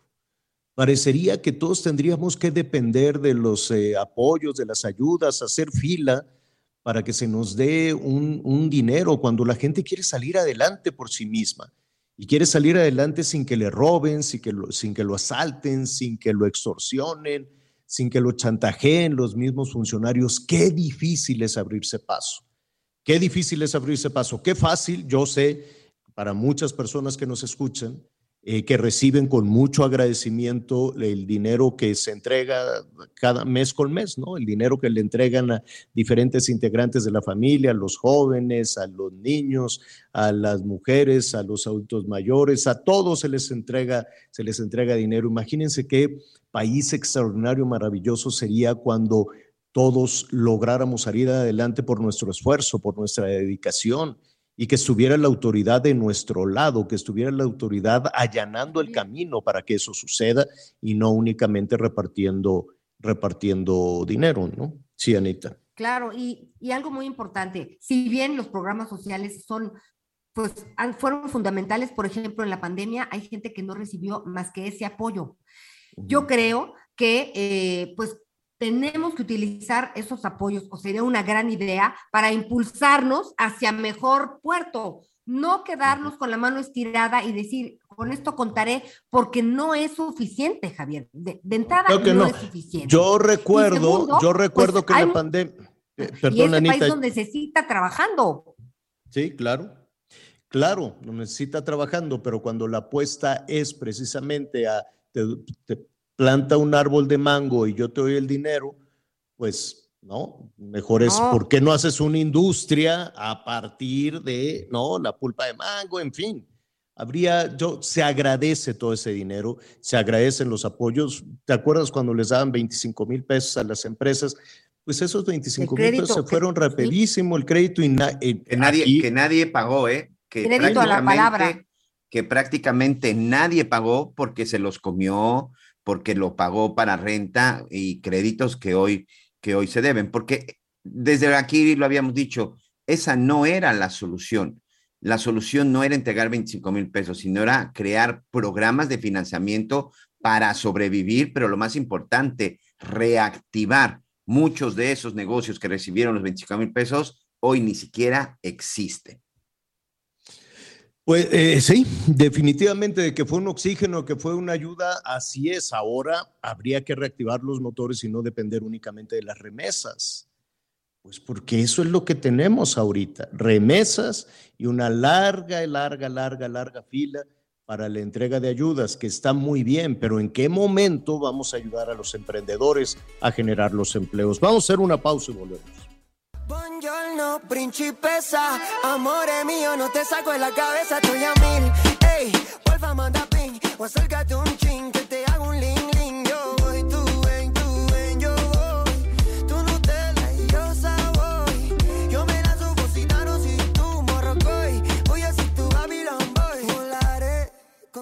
Conéctate con Ana María a través de Twitter, arroba Anita Lomelí.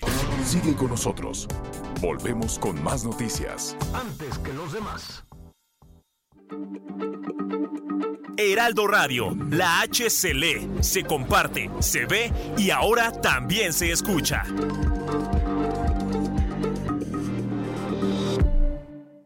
Todavía hay más información. Continuamos. Seguro no tiene remedio.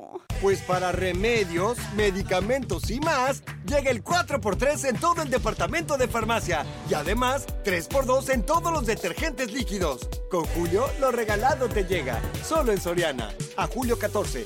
Aplica restricciones. La confianza empresarial en México fue de 50.7 puntos en junio, con lo que suma dos meses a la baja. En su comparación anual, el indicador global de opinión empresarial de confianza tuvo un descenso de 0.9 puntos. Y con esto nos vamos a un recorrido por el país. La exalcaldesa de Mixla Altamirano, María Angélica, fue sentenciada a 60 años de prisión por el delito de homicidio doloso calificado en agravio de quien fungía como presidenta municipal de ese lugar, Marisela Vallejo Orea, así como de su esposo Efrenzo Pillacle Tlaxcaltecal y su chofer Heriberto Sabino García Castillo. La Fiscalía Regional de la Zona Centro Córdoba logró la sentencia dentro del juicio oral 08 diagonal 2021 por los hechos suscitados el 24 de abril de 2019 sobre la carretera federal Orizaba-Zongolica a la altura del municipio los Reyes en la zona centro de la entidad. El juez también impuso un pago por la reparación del daño, mismo que asciende a 1.650.360 pesos, situación que ha informado la Fiscalía General del Estado a cargo de Verónica Hernández y Adams. Informó desde Veracruz Juan David Castilla. Seis personas, cuatro hombres y dos mujeres fueron asesinadas la madrugada de este domingo en el municipio de León, Guanajuato, luego de que un grupo armado abriera fuego contra los asistentes durante una fiesta familiar. El ataque ocurrió cuando la familia López celebraba la primera comunión de un niño al interior de su domicilio ubicado en la colonia Santa María de Cementos. Por su parte, la Secretaría de Seguridad Municipal confirmó que otras ocho personas resultaron lesionadas, entre ellas algunos menores de edad, de los cuales uno se encuentra en estado grave. Hasta el momento no hay detenidos. Sin embargo, la Fiscalía del Estado de Guanajuato ya realiza las investigaciones para dar con los responsables. Informó Liz Carmona. El Museo del Meteorito va a ser otro atractivo del Boulevard de Progreso de Yucatán. Esta obra contó con una inversión de 70 millones de pesos y abarca el área de 4.200 metros cuadrados. Sus ocho salas contarán con tecnología de realidad virtual y aumentada, dinosaurios mecatrónicos y estáticos, así como mappings, donde la gente podrá hacer un recorrido por 14 mil millones de años de historia del planeta y su interacción con el universo, conociendo las cinco grandes extinciones que ha padecido la Tierra, una de ellas con la llegada del meteorito de Chicxulub que impactó al noroeste de la península de Yucatán hace aproximadamente 66 millones de años antes de Cristo. La construcción cuenta con un foro al aire libre, jardines, un mirador y cuerpos de agua que fueron inspirados por los cenotes del estado. Se estima que para agosto se ha inaugurado con un costo de entrada mínimo y descuentos para los residentes de Yucatán, informó para el Heraldo Radio Lisbeth Lucero. En el mar ahora la vida es más segura. Las capitanías de puerto supervisan que las embarcaciones respeten el área de bañistas, la velocidad permitida y la capacidad de pasajeros a bordo. No olvides el uso del chaleco salvavidas. Si vas a zarpar, avisa a la Capitanía de Puerto y consulta la información meteorológica. Acércate a las capitanías de puerto. Con ellas en el mar la vida es más segura. Secretaría de Marina. Gobierno de México. Bueno, muy bien, el, el presidente López Obrador y su esposa, la señora Beatriz Gutiérrez Müller, ya viajan a los Estados Unidos para la reunión que tendrán los presidentes Biden y López Obrador. Em, ¿Se fue en un avión comercial o en un avión de la, de la Fuerza Aérea? No, en avión comercial. ¿Del Felipe Ángeles o del Benito Juárez de Toluca? De Ah, no, Benito el Felipe Juárez, Ángeles señor. no puede volar. Sí, el, el- el Felipe Ángeles no puede, no puede salir a, no puede tener vuelos internacionales, ¿no? Porque estamos Acuérdense, descalificados. acuérdense en que el día de la inauguración sí. solo hizo uno a Venezuela, pero Sí, no, claro. no tiene vuelos internacionales, señor. Ah, bueno, pues en un vuelo comercial rumbo a Washington, pero no hay vuelos directos a Washington. Entonces, yo creo que tiene que hacer escala, esperar a otro avión hasta donde yo me quedé cada vez que tenemos que ir a trabajar allá a, a- a Washington.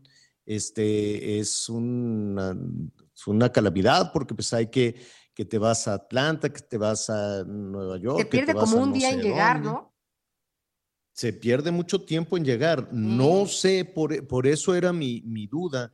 Dije, pero qué necesidad de tener al presidente haciendo escalas ahí, este, eh, comiendo comidita de aeropuerto malísima, este, o a menos de que lleve sus lonches, de que lleven ya ahí de, de Palacio le hayan empacado algo, no sé si se lo dejaron pasar, porque ya ves que cuando pasas por los arcos te quitan todo, te quitan toda, toda, la- ah, no, pero pasará el presidente por los arcos, debería de pasar para que vea cómo lo no, maltratan no, mira, mira, mira, por ejemplo, el vuelo, eh, y lo estuvieron ahí subiendo algunos, algunos de los, este, de los pasajeros. Usuarios.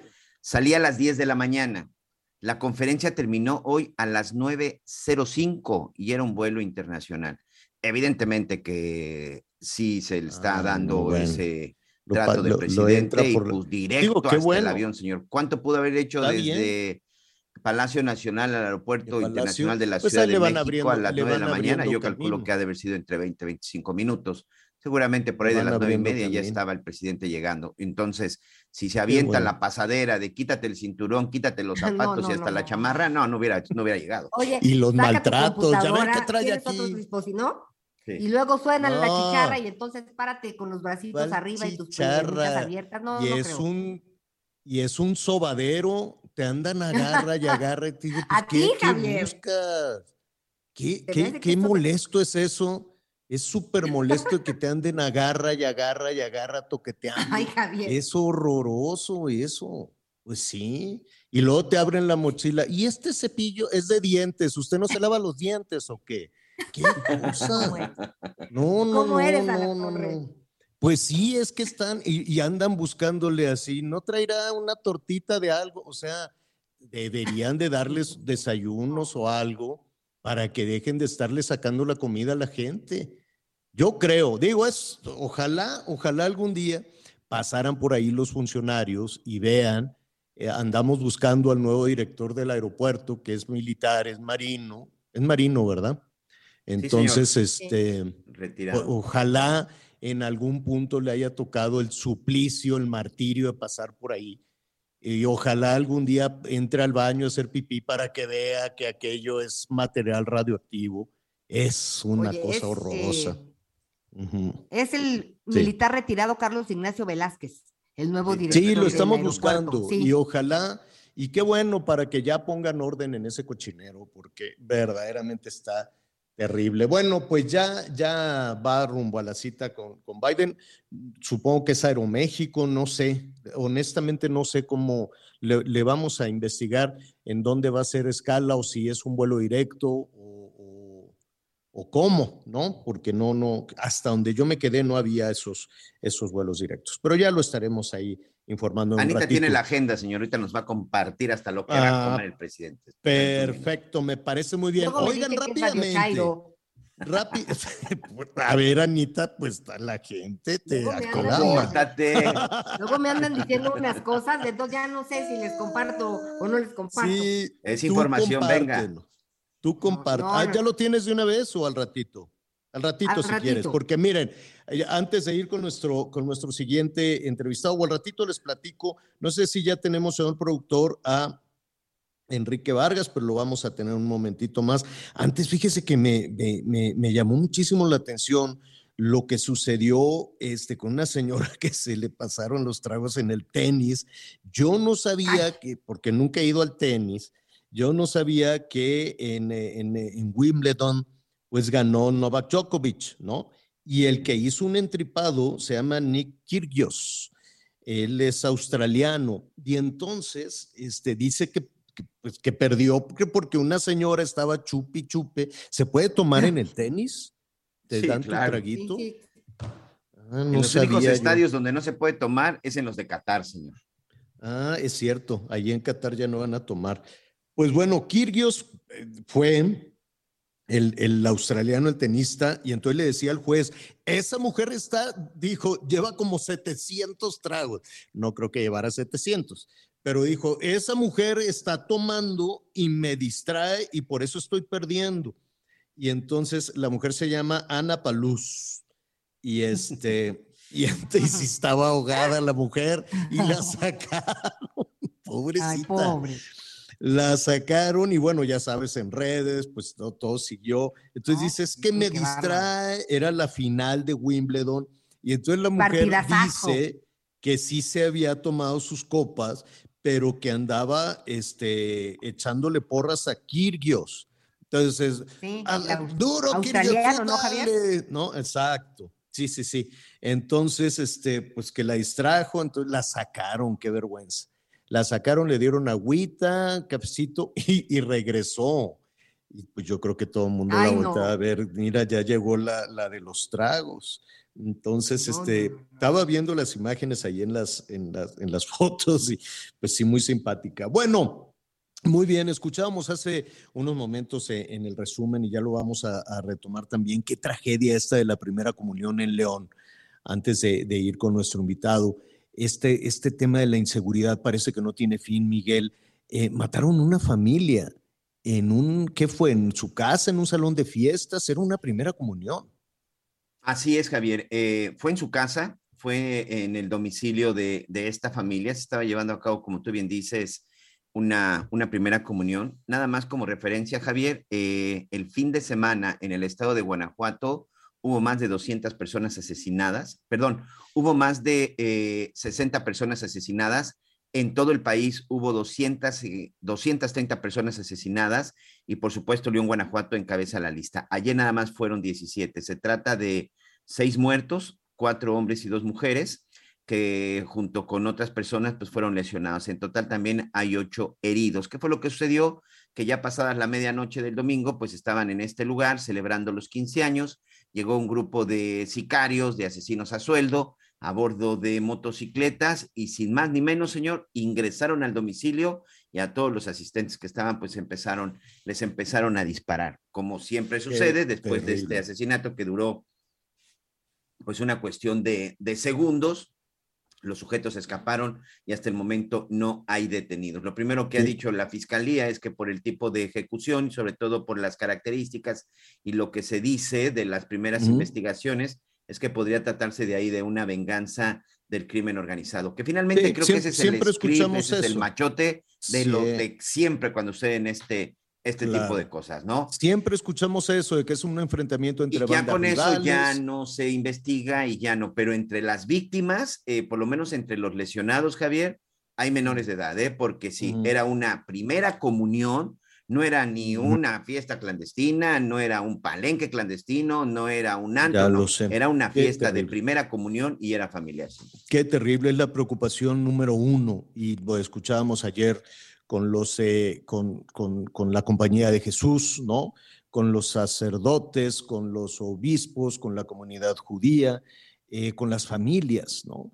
Y cuando vemos que hay toda esa efervescencia política, esa efervescencia electoral, pues siempre comentamos, el, la competencia electoral es constante en este país. Es, es, es algo que, que, se vive todos los días. ¿Cómo, cómo en medio de esa efervescencia de esa animosidad, ¿no? De ese entusiasmo que hay porque se contagia y va la gente al meeting, sube, ¿En qué momento podemos poner en esa agenda tan entusiasta una em, solución a lo que hoy nos aqueja? Porque hemos escuchado absolutamente de todo y la inseguridad ahí está lastimándonos. Y a propósito del entusiasmo electoral, pues ya le decíamos que Morena pues va ya todos los días tomando decisiones, ya está el registro, ellos le pusieron otro nombre, pero ya está el registro de candidatos, son 67 aspirantes de, de Morena, de 67 aspirantes a la candidatura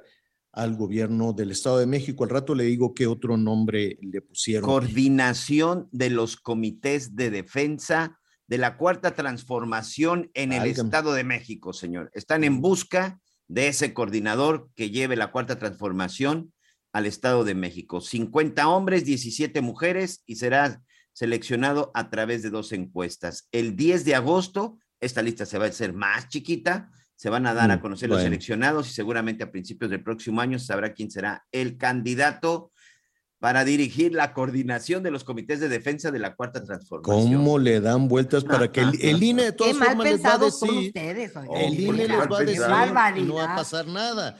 Vamos en este momento con Enrique Vargas, porque él es eh, eh, coordinador del grupo parlamentario del PAN en el Estado de México y la verdad en la percepción, pues eh, se le ubica como uno de los aspirantes a la candidatura no solo del PAN, tal vez de la alianza, digo tal vez para que sea el mismo Enrique Vargas quien nos diga de la alianza del PAN, el PRI y el PRD. ¿Cómo estás, Enrique? Qué gusto saludarte. Javier, ¿cómo estás? Muy buenas tardes a ti y a todo tu auditorio. Oye, Enrique, yo sé que, que bueno, tú estás en los, en los, temas legislativos, en los temas de la coordinación del grupo parlamentario del PAN, pero parece que ya Em, desde aquel evento, no, quisiera yo poner a Morena como referencia, pero al parecer pues ya está este, pues destapada toda la actividad electoral en el Estado de México. Así es, en el Estado de México y en el país. Recordemos cómo les dice el presidente de la República sus corcholatas, lo cual, bueno, a mí me parece nefasto, denigrante, que a cualquier persona te, refieras como las corcholatas.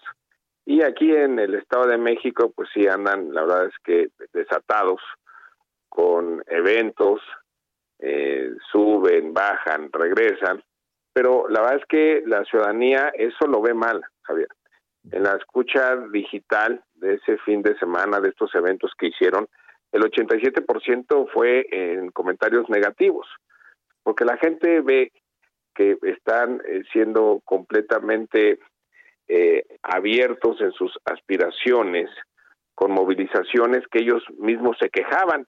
Yo recuerdo que muchos de los miembros de la mal llamada Cuarta Transformación, pues se quejaba de movilizaciones y de launch y de los camiones y ellos lo están haciendo y la ciudadanía lo ve, que están eh, siendo completamente eh, hipócritas, hay que decirlo, porque por un lado se quejan, ¿no? Y por otro lado lo hacen. Y el PAN, el, PAN el PRI, el PAN, el PRI y el PRD entonces, eh, ¿qué estarían haciendo? ¿Están esperando? ¿Están qué, qué hacen, Enrique? Mira, nosotros en Acción Nacional estamos haciendo un trabajo en todo el Estado de México ya desde hace muchos meses. Primero, para que nuestros gobiernos den resultados, Javier. Somos lo, eh, eh, los mejores calificados de todo el Estado de México, que es una de mis funciones como presidente de la Comisión Política del PAN en el Estado de México, estar revisando todos nuestros gobiernos que estén trabajando, todas nuestras diputadas y nuestros diputados también estar en la calle y dándole cuentas a los ciudadanos, que eso eh, al final es lo que los ciudadanos ven, el trabajo que estás haciendo.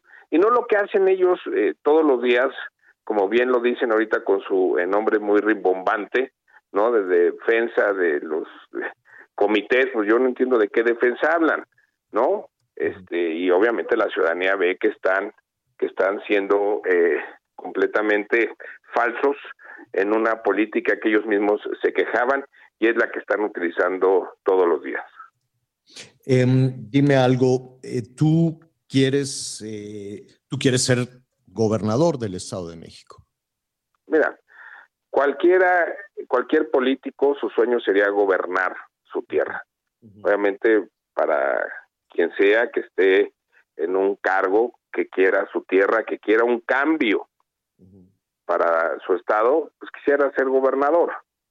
Yo estoy trabajando ya de muchos años en todo mi estado de México dando resultados como presidente municipal de Huizquilucan en dos trienios, siempre fui el mejor calificado. Huizquilucan es un referente a nivel nacional y yo lo puedo decir muy claro por mis resultados que yo sí sé gobernar. Yo sí sé gobernar en materia de seguridad, que es la exigencia número uno del país y en el Estado de México, en una administración que es completamente ordenada, Huizquilucan, y vamos a seguir trabajando en todo el Estado de México, como bien lo dices, en las mediciones, en las encuestas, en todas las que han salido, pues nos posicionan muy bien por el trabajo que estamos haciendo. Y es lo que le tenemos que decir a la ciudadanía, que trabajamos por ellos y para ellos. ¿Cómo van a decidir? ¿Van en alianza? Van en solitario cada partido. Y esto te lo pregunto a propósito de, una versión que ha sido publicada en algunas columnas de tu reunión incluso con, un personaje importante dentro de la política del Estado de México, Juan Cepeda. Eh, ¿Se reunieron? ¿Están? ¿Qué, qué, hay de, esta, de esta reunión, Enrique? Así es, estuvimos el día sábado con Juan Cepeda, que es eh, un gran político del Estado, senador de la República. Estuvimos platicando de cómo vemos el país, que es, un tema muy preocupante, de cómo vemos el Estado de México y de que tenemos que eh, platicar de qué es lo que podemos hacer y cómo lo podemos hacer. Esto ha generado eh, una polémica porque he visto varios medios de comunicación que lo han retomado, pero lo cierto es que los dos queremos un mejor Estado de México, queremos un cambio en el Estado de México y bueno, faltan algunos meses que va a haber eh, un ritmo en la política del Estado de México muy fuerte y me da eh, mucho gusto el haber tenido esta plática con Juan. Fueron muchas horas de, ver qué camino debemos de tomar en el Estado de México. Eh, ¿Cuándo van a decidir si van en alianza o van por separado? Yo creo que a finales de año es cuando se va a tomar la decisión. Los jefes nacionales van a tener eh, algunas mesas de trabajo también en el Estado, ver qué es lo que más le conviene primero al Estado de México, Javier, porque en Acción Nacional estamos muy claros que vamos a tomar la mejor decisión para el Estado de México, ya sea ir en una alianza o ir solos estamos preparados, ¿eh? En, el, en, el, en Acción Nacional Estado de México cada vez vemos más fortaleza, cada vez vemos más ánimo rumbo al 2023. Pues Enrique, estaremos ahí pendientes al, al, al, fin de año, pues parecería lejos, pero pues con toda la efervescencia electoral y toda la efervescencia política, los meses se van rapidísimo. Se van y muy rápido. Cuando de eso se trata. Si nos permites, pues seguiremos ahí muy pendientes de la decisión que tomen no solo eh, eh, el PAN, si van en alianza, y también aquí reportando las decisiones que toma Morena, como lo comentamos un poco antes de, de iniciar la conversación contigo. Enrique, muchísimas es, gracias. Muchísimas gracias, Javier, y que Dios bendiga a nuestro México, querido. Gracias. Gracias, un abrazo es Enrique Vargas, que pues se perfila dentro de los aspirantes. Hay eh, pues dos candidatas o precandidatas o, o aspirantes, ¿no? Habrá que ver qué decisión toma el PRI, ¿no? Cuál es la decisión que se tome también en, en Toluca, en fin, tantas cosas alrededor de esto. Y mañana empezaremos a revisar también cómo van las cosas en Coahuila, que no se crea también hay una efervescencia enorme. Anita, ya casi nos vamos. Entonces, se fue el presidente en vuelo comercial y hoy, o cuándo es el encuentro con el presidente Biden?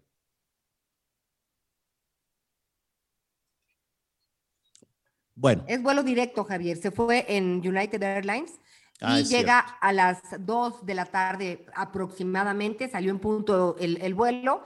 Este, y pues bueno, siempre hay caminos, porque como dices, de México, de Aeroméxico no había, no hay directo. No, pues estaremos no. muy pendientes, tiene varias reuniones, lo acompaña Tatiana Cloutier, el secretario okay.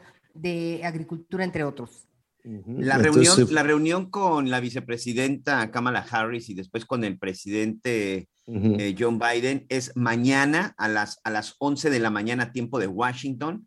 El miércoles 13 de julio también va a participar eh, con el CEO de Dialog por la mañana y el mismo miércoles estaría regresando a México, pero la reunión con la vicepresidenta primero y después con el presidente John Biden es mañana a las 11 de la mañana en la Casa Blanca.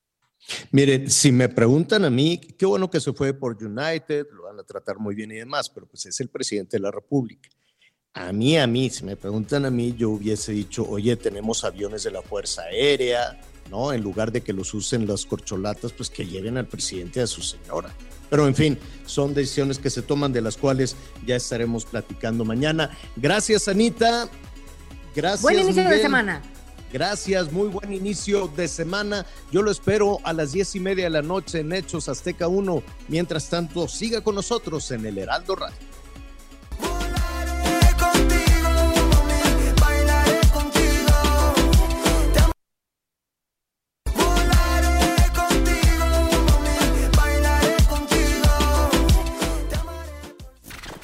Gracias por acompañarnos en Las Noticias con Javier La Torre. Ahora sí ya estás muy bien informado.